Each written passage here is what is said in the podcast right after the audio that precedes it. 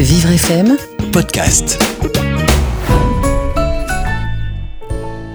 Karima de Joinville nous a laissé un message sur notre page Facebook. J'organise un apéro dînatoire samedi prochain. Je souhaite proposer un panier de crudités accompagné d'une mayonnaise. Parmi mes invités, je reçois Juliette qui est allergique aux œufs. Par quoi puis-je remplacer les œufs dans une mayonnaise? Alors, Eva Claire Pasquier, vous êtes auteur et formatrice, en régimes spéciaux. Euh, Qu'est-ce qu'on peut lui donner euh, comme conseil à Karima? Il y a plusieurs façons de faire une mayonnaise, en fait, euh, en tout cas une sauce très agréable pour accompagner des crudités. Alors si cette personne n'est pas allergique aux fruits à coque, moi je conseillerais de se tourner vers les oléagineux, c'est-à-dire de la famille des noix, des amandes, des noisettes, des, tout, tout, euh, tout, ce qui contient du gras, mais c'est du bon gras. Euh, et du goût aussi, bah, suivant, suivant ce qu'on choisit, bah, si on choisit, euh, alors là on va les utiliser plutôt en purée, sous forme de purée d'oléagineuse, donc euh, purée on se conseille pour que ça soit non plus pas un prix trop trop élevé et avec pour une saveur salée. Moi, je conseille par exemple soit la purée de cacahuètes, soit la purée de sésame. Ça, c'est un peu au goût.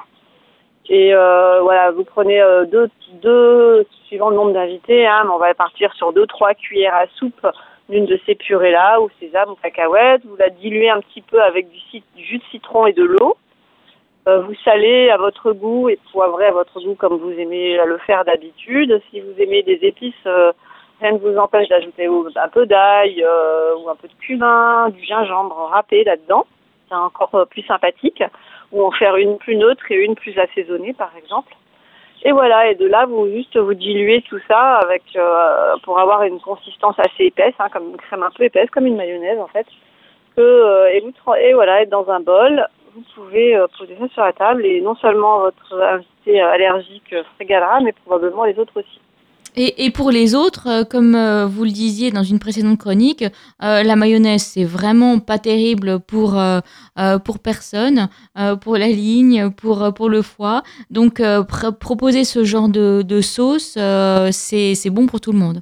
Voilà, c'est bon pour tout le monde parce que en plus les graines oléagineuses, hein, cette famille-là, elles ont la, la propriété de faire baisser le taux de cholestérol en fait. Elles, elles font l'effet inverse. L'œuf est très riche en cholestérol.